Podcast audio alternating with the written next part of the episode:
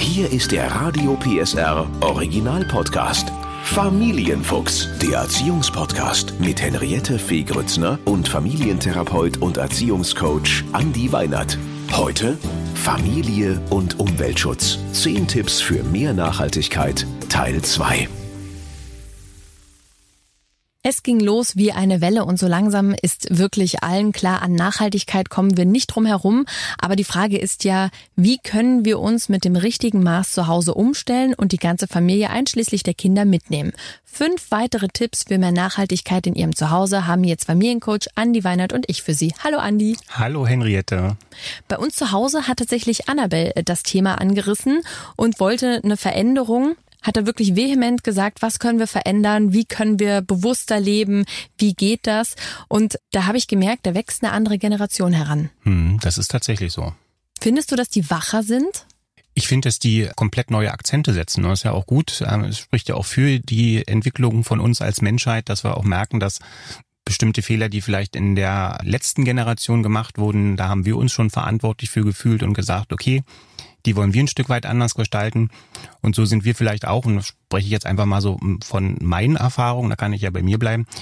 Ähm, bei mir gab es dieses Bewusstsein dafür, was die Wertigkeit von Müll und Wasser und die gab es bei mir so vor zehn Jahren nicht oder mhm. vielleicht sogar vor fünf Jahren auch noch nicht. Und ähm, dass jetzt die nächste Generation um die Ecke kommt und sagt, dieser Planet gehört dann erstmal uns und später dann auch wieder unseren Kindern, ist ja tatsächlich so, dass man auch ein Stück weit sagen kann, okay, ja, also wir hatten wieder andere Aufgaben, wir sind mit Computern groß geworden, durch uns gab es einen Veränderungsprozess, den vielleicht unsere Elterngeneration auch erstmal nicht so schön fand, aber der war eben notwendig und jetzt sind wir eben an dem Punkt, dass wir uns wirklich Gedanken dazu machen müssen, wie schaffen wir es, ein grünes Bewusstsein zu haben. Jetzt geht's weiter. Starten wir mit Ernährung. Das ist ja ein wichtiges Thema. Das Bewusstsein auch zum Beispiel für Kinder, dass die Erdbeere nicht im Supermarkt wächst, ja. Aber eben die Frage, die man sich ja stellen kann, wo kommt das her? Also wenn ich jetzt hier stehe im Supermarkt und ich habe, nehmen wir mal das Thema Eier, ne? Und da steht dann eben Bodenhaltung und dann habe ich vielleicht äh, auf dem Wochenmarkt die ähm, Eier vom Bauern. Mhm. Also diese Frage, wo kommt das her? Ne? Die Erdbeere ist eben nicht aus dem Supermarkt, sondern was hat die vielleicht auch für eine Reise hinter sich? Mhm. Muss ich jetzt im, ich sag jetzt mal, Dezember Erdbeeren essen? Das sind ja alles so Sachen, wo man ja mit den Kindern sicherlich auch bewusst einkaufen gehen kann bewusst einkaufen gehen kann und so mit der Vielzahl von, von Dingen, die du jetzt sozusagen selber schon beschrieben hast, merken wir, glaube ich, auch alle schon, ein Supermarkteinkauf ist ja in der Regel jetzt nicht so, dass ich sage, okay, ich kann den ganzen, das kann das Ganze jetzt noch zu einer Exkursion umstricken und kann dann so sagen, okay, jetzt stelle ich mich noch überall hin und mache dann mit jedem Kind erstmal so ein kleines Kurzreferat. Obwohl nee, ich, ich das wahnsinnig das gerne mit Annabelle und dir mal erleben würde. Das wäre, glaube ich, traumhaft. ähm, und deswegen, glaube ich, ist das Wichtige, dass man auch sagt, so schrittweise und immer auch so ein bisschen gucken, wann passt für mich und wann passt auch für mein Kind. Ne? Also wenn das ein anstrengender Freitag war, wo man so vielleicht auch eher in den Supermarkt geht und sagt, hey, heute wollen wir vielleicht irgendwie auch zugucken, dass wir nach Hause kommen, dann ist das vielleicht nicht das richtige, richtige Tag und auch nicht vielleicht das richtige Thema zu sagen, so jetzt unterhalten wir uns mal über den Unterschied der verschiedenen Eier, die wir hier so im Supermarkt finden aber kontinuierlich immer mal wieder zu einem Thema machen. Und da sind wir wieder bei diesem Punkt, was ich auch gesagt habe. Ne? Also wenn das mir als Elternteil wichtig ist, dann kann ich das meinem Kind auch vermitteln. Und dann habe ich auch, weil ich ein Interesse daran habe, auch die Möglichkeit, äh, zum richtigen Zeitpunkt mal zu sagen, hey, guck mal, da auf diesen Eiern, da stehen immer so Nummern drauf. Hast du dich schon mal gefragt, was die bedeuten, wo die herkommen? Und dann kann man ja auch gar nicht in der Supermarktsituation, sondern eben auch zu Hause solche Themen mal aufnehmen. Ne? Einfach auch mal weil du das Thema Erdbeeren jetzt so hattest, ne, dass man auch so mal fragen kann, na, eigentlich hast du vielleicht ja mal irgendwo gelernt, dass Erdbeeren ja in Deutschland gar nicht die ganze Zeit rund um die Uhr, vor allem im Winter, nicht wachsen und trotzdem gibt es die im Supermarkt. Gibt es eine Idee, wo die überhaupt herkommen und mhm. wie die mhm. den Weg so finden und was das mit Kohlendioxid und mit Erderwärmung zu tun haben könnte? Und wenn man, wenn man dem Kind das so anbietet und auch so sagt, so Mensch, Hast du darüber schon mal so nachgedacht? Ist es eigentlich immer im Interesse der kindlichen Neugier, dass man dann eben solche Themen auch besprechen kann? Mhm. ohne dass sie schwer werden müssen. Das ist, glaube ich, immer so was ganz Wichtiges. Wichtig finde ich ja, selbst wenn man in der Stadt wohnt, auch mal raus in die Natur zu gehen, dass man äh, eben auch mal Erdbeeren erntet und auch weiß, was das für eine Arbeit ist. Ne? Mhm. Dass man eben auch weiß, äh, so wenn man die Erdbeeren geerntet hat, wie lange dauert das und dass so eine Erdbeere halt auch nicht irgendwie so ein Körbchen in Euro kosten kann, weil da einfach Leute sind, die auch noch Lohn verdienen müssen. All diese mhm. Dinge, ne? Ähm, wie gesagt, du hast es schon gesagt, so ein Bewusstsein vielleicht ab zehn, ne? aber mhm. dass man es kontinuierlich immer so ein bisschen streut betreut, ist schon wichtig. Aus meiner Sicht ja. Nächster wichtiger Punkt, Fenster auf und Heizung an, der Umgang mit Wärme. Na prima. Genau, wir wissen es, die Heizkosten steigen. Wie kann man üben, gerade mit Kindern, dass man nicht verschwenderisch damit umgeht? Zum einen fürs Portemonnaie, zum anderen natürlich aber auch für die Umwelt. Ab wann kann man denn erwarten, dass dann Bewusstsein da ist? Ich weiß nicht, ob du es mit Thaddeus schon erlebt hast, aber ne, man kommt rein ins Kinderzimmer, Fenster ist auf, Musik ist an und Heizung auf volle Pulle. Ich glaube, das ist auch wieder so ein ganz schwieriges Thema für unsere Kinder, das überhaupt erstmal zu erfassen, warum wir darauf so Wert legen. Ne? Mhm. Also ähm, klar, ein normales kindliches Bedürfnis ist ein Bedürfnis nach Zimmertemperatur und vielleicht auch ein bisschen wärmer noch. Und so diesen, diesen Link zu bekommen, weil das physikalische Verständnis einfach vielleicht auch noch wirklich nicht da ist, zu sagen, okay, wenn ich das Fenster aufhabe, dann bedeutet das einfach, dass die Heizung anspringt und jetzt richtig ordentlich da sozusagen auch arbeiten muss. Das ist etwas, das kann ich von dem Kind auch, glaube ich, mit 10, 11, 12 Jahren noch nicht wirklich erwarten, mhm. weil da sind einfach Prozesse, physikalische Prozesse am Werken, wo man so sagt, das ist dann vielleicht eher etwas, was man so in der fünften, sechsten, siebten Klasse vielleicht verstehen kann.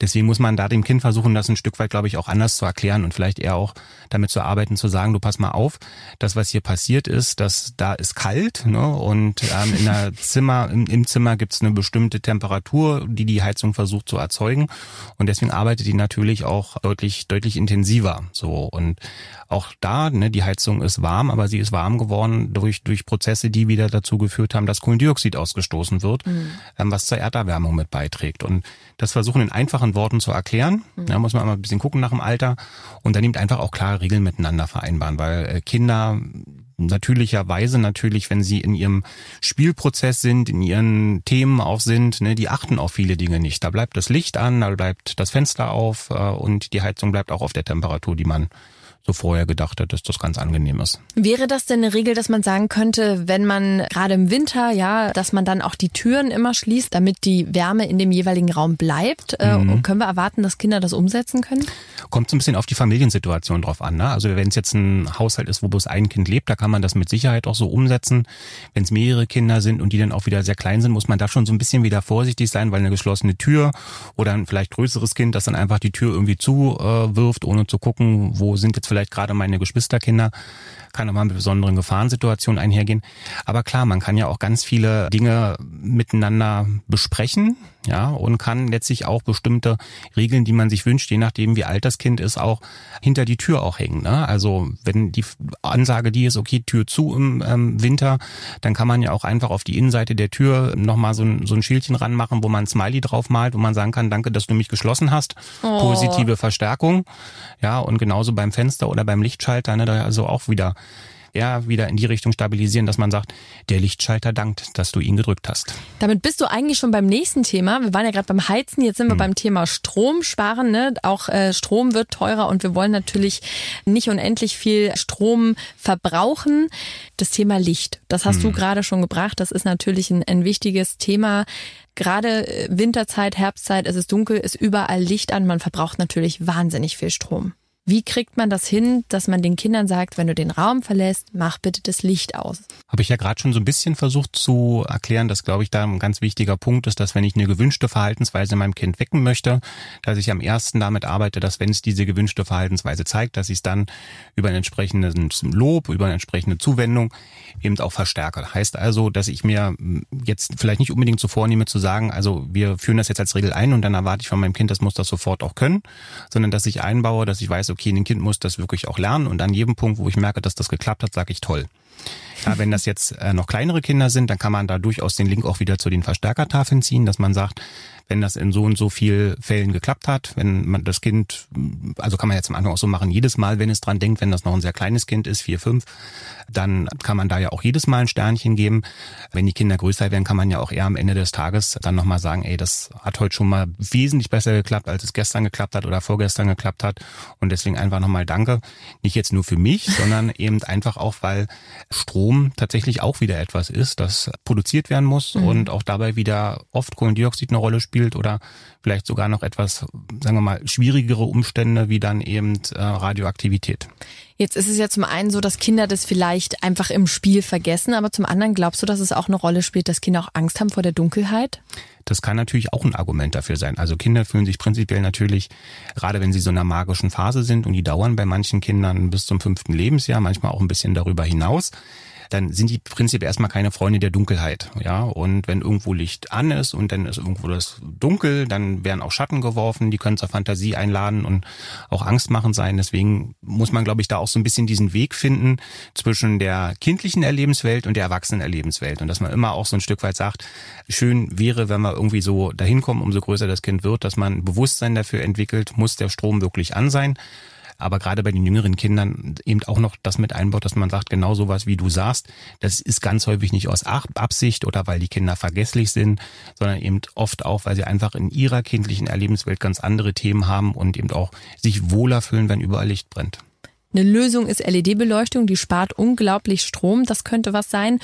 Und ich habe auch noch einen Tipp ähm, als alte Hausfrau hier. Und zwar kann man ganz viele Sachen, wenn es eine leichte Verschmutzung ist, beispielsweise wirklich kalt waschen. Mhm. Und jeder, der denkt, na, dann wird's nicht richtig sauber, stimmt nicht. Es ist wirklich so. Ich habe es ausprobiert. Es wird sauber und man kann bis zu 70 Prozent Strom sparen. Das probiere ich gleich aus. Ja, du bist auch ein altes Waschweib, genau. Kommen wir zum nächsten Thema, das heißt, was ziehe ich an? Ja, also wenn ich mir manchmal angucke, wie es bei uns im Kinderzimmer aussieht, da werden die T-Shirts in die Ecke gepfeffert und ich denke dann manchmal, ja, verstehe ich, ist vielleicht nicht wichtig, aber wenn man sich überlegt, das hat ja Geld gekostet, ne, das hat irgendjemand ja auch hergestellt, alleine um so ein T-Shirt beispielsweise herzustellen, werden 4100 Liter Wasser benötigt. Mhm. Also wenn man sich das mal vergegenwärtigt, ist das ja Wahnsinn, ja, wie achtlos eigentlich mit Klamotten. Ah, kaputt, will ich nicht mehr, schmeiß ich weg. Mhm. Ähm, wie kann man denn da bei Kindern, vor allem bei Teenagern, möchte ich mal sagen, die ja nun wirklich wie die kleinen Vögelchen vorm Spiegel stehen und sich begutachten und am liebsten jeden Tag was anderes anziehen wollen, wie, wie kann ich die bewegen, da ein Bewusstsein zu bekommen? Na, ich denke letztlich auch erstmal wieder darüber, dass man über die Thematik überhaupt erstmal spricht, weil die ist vielleicht den Jugendlichen auch so überhaupt nicht bewusst, dass man auch Kleidung als Ressource versteht und ihm einfach auch sagt, okay, da stecken ja auch noch so ein paar andere Themen dahinter. Ne? Also muss ich wirklich jeden Wunsch erfüllt bekommen? Ist es wirklich notwendig, dass ich immer mit dem neuesten Trend irgendwie mitgehe? Ne? Und da auch einfach ein Stück weit eine Sensibilität für zu schaffen, dass es viel besser ist, so seinen eigenen Weg, seinen eigenen Stil zu finden, als zu sagen, nur weil der jetzt gerade die Marke für sich entdeckt hat, muss ich das genauso tun.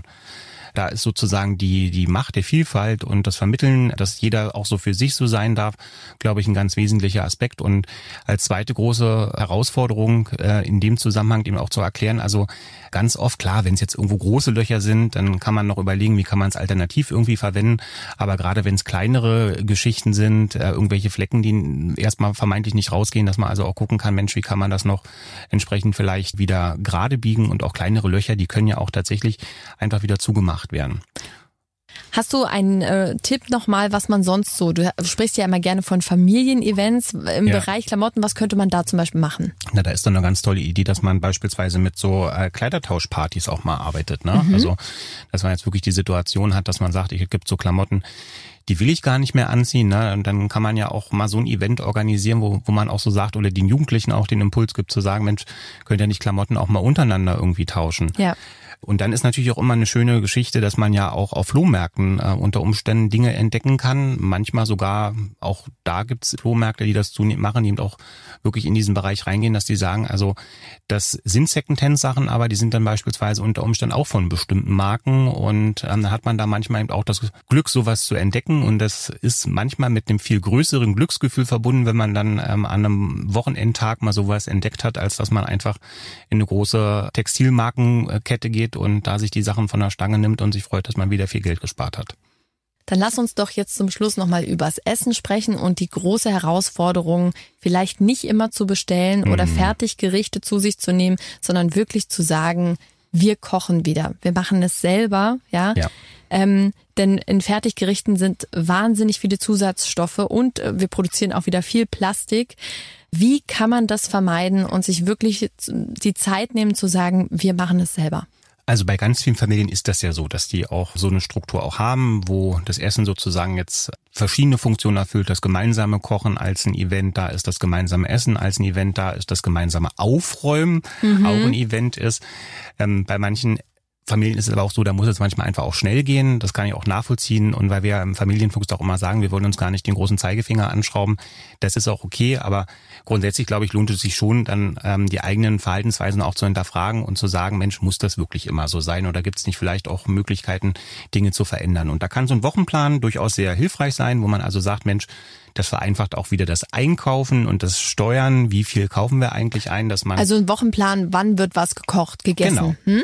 Ne, da kann man ja auch wieder im Rahmen einer Familienkonferenz wunderbar mhm. auch dazu beitragen zu sagen, Mensch, was haben wir denn schon lange nicht mehr gegessen? Was ist dein Lieblingsgericht, was ich nicht so mag? Was will ich vielleicht essen? Wo ihr denn dazu eingeladen seid, das mal mit mir zusammen auszuhalten? Grundsätzlich in diesem Wochenplan kann man es natürlich auch so machen, dass man bestimmte Aufgaben auch verteilt. Ne? Mhm. Äh, auch das kann ja dabei helfen und dass man eben in diesem Wochenplan vielleicht auch mit einbaut, zu sagen, lohnt es sich bestimmte Dinge vorzukochen. Ja, auch da kann man ja wieder gucken, gibt es bestimmte Lebensmittel, wo ich sagen kann, da fällt sozusagen auch einfach, die dann wieder zu verwerten, dass man die einfrieren kann oder sonst was dergleichen. Also grundsätzlich glaube ich, ist die große Idee, wenn ich einfach weiß, ich habe bestimmte stressige Tage, ja, gibt es vielleicht für mich am Wochenende die Möglichkeit, bestimmte Dinge vorzubereiten, dass ich eben nicht jeden Abend irgendwie dann noch bestellen muss oder zum Fertiggericht greifen muss, weil ich es einfach gerade nicht anders machen kann. Du hast gerade auch schon mal gesagt, äh, alle mit einbeziehen, das äh, Aufgaben verteilen. Was wären denn so ähm, Aufgaben beim Kochen? Ab welchem Alter könnte man denn die Kinder mit einbeziehen? Na, ich glaube, im Endeffekt, ähm, wenn die Kinder sitzen können, kann man die mit einbeziehen. Ne? ja. Also das ist ja tatsächlich also so ein Prozess zu sagen, okay, ein Kind kriegt die Aufgabe, bestimmte Äpfel irgendwo hinzupacken oder bestimmte Lebensmittel zu öffnen. Das sind ja Dinge, die funktionieren ja auch schon sehr früh, ne? dass man auch sagen kann, bestimmte Produkte müssen vielleicht auch abgewaschen werden, wenn das Kind da Freude dran hat und einen kleinen Hocker an der Spüle auch mit dran hat. Solche Geschichten natürlich dann, die mit kochendem Wasser, die mit Gefahrenquellen zu tun haben, die mit Schneiden zu tun haben. Da muss ich mein Kind sehr genau beobachten, muss ich mich auch selber hinterfragen, wie mutig bin ich denn als Elternteil, um solche Dinge auch auszuprobieren. Da ist aber, glaube ich, auch wieder so diese magische Zeit zwischen neun und elf, wenn es genau um solche Fragen geht, dass man also gucken kann, was kann mein Kind da quasi auch schon übernehmen an Aufgaben. Das mag bei dem einen ein bisschen früher gehen, bei dem anderen mag es ein bisschen später gehen.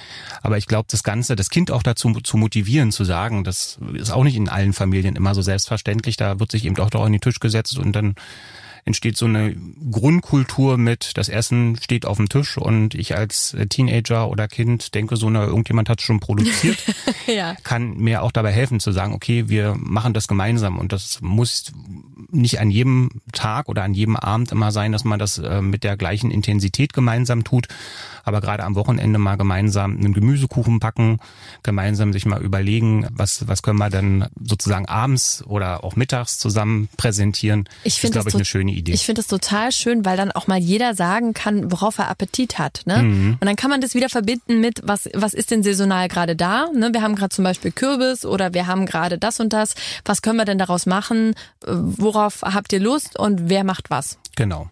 Sehr schön. Vielen Dank für äh, deine vielen Tipps zum Thema Nachhaltigkeit. Vielen Dank auch für deine Tipps. Und Ihnen jetzt ganz viel Spaß beim Umsetzen. Bis dann. Der Podcast rund um Familie, Eltern, Kinder und Erziehung mit Familientherapeut und Erziehungscoach Andi Weinert. Alle Folgen hören Sie in der Mehr PSR App und überall, wo es Podcasts gibt. Familienfuchs, ein Radio PSR Original Podcast. Moderation Henriette Fee Grützner. Eine Produktion von Regiocast, deutsches Radiounternehmen.